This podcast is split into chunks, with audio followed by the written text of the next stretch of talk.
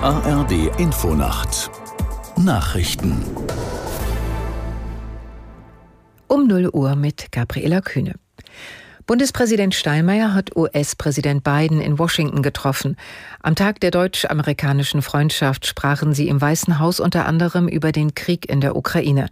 Aus der Nachrichtenredaktion Amir Brecht. In einer gemeinsamen Erklärung betonten Biden und Steinmeier, wie wichtig das Bündnis der beiden Länder für die Unterstützung der Ukrainer bei der Verteidigung ihres Landes gegen Angreifer Russland sei.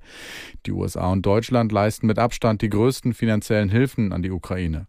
Auch wiesen sie in ihrer Erklärung auf die Verbundenheit durch die über 40 Millionen Amerikaner mit deutschen Wurzeln hin. Denn der offizielle Anlass für Steinmeiers Besuch war der Tag der deutsch-amerikanischen Freundschaft. Es war ihr erstes Treffen überhaupt.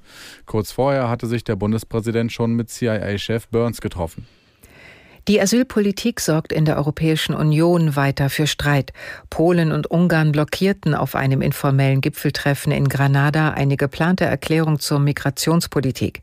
Sie sind nicht bereit, Asylbewerber aus besonders belasteten Ländern wie Italien oder Griechenland aufzunehmen oder Ausgleichszahlungen zu leisten. Zunächst hat das Nein aus Warschau und Budapest keine Auswirkungen. Es dürfte aber weitere Verhandlungen beispielsweise über den Haushalt erschweren.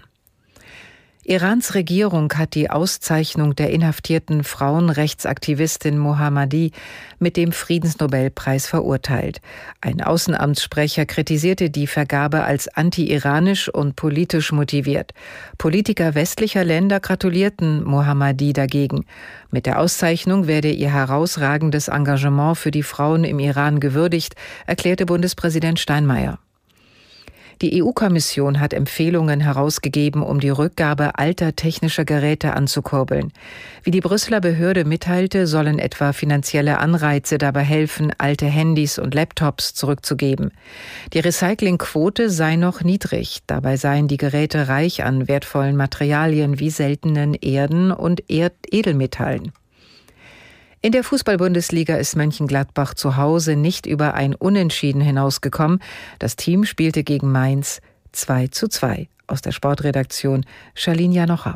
Nach einer starken ersten Hälfte von Borussia Mönchengladbach und einer Leistungssteigerung der Mainzer am zweiten Durchgang ist die Punkteverteilung verdient. Die Gastgeber gingen mit 1 zu 0 durch Neuhaus in Führung, ehe Gruder prompt zum Ausgleich traf. In der 75. Spielminute war es dann andersrum. Mainz traf durch Barkok, fieberte dem ersten Dreier der Saison entgegen, ehe Gladbach Skelly dafür sorgte, dass sich darauf noch weiter geduldet werden muss.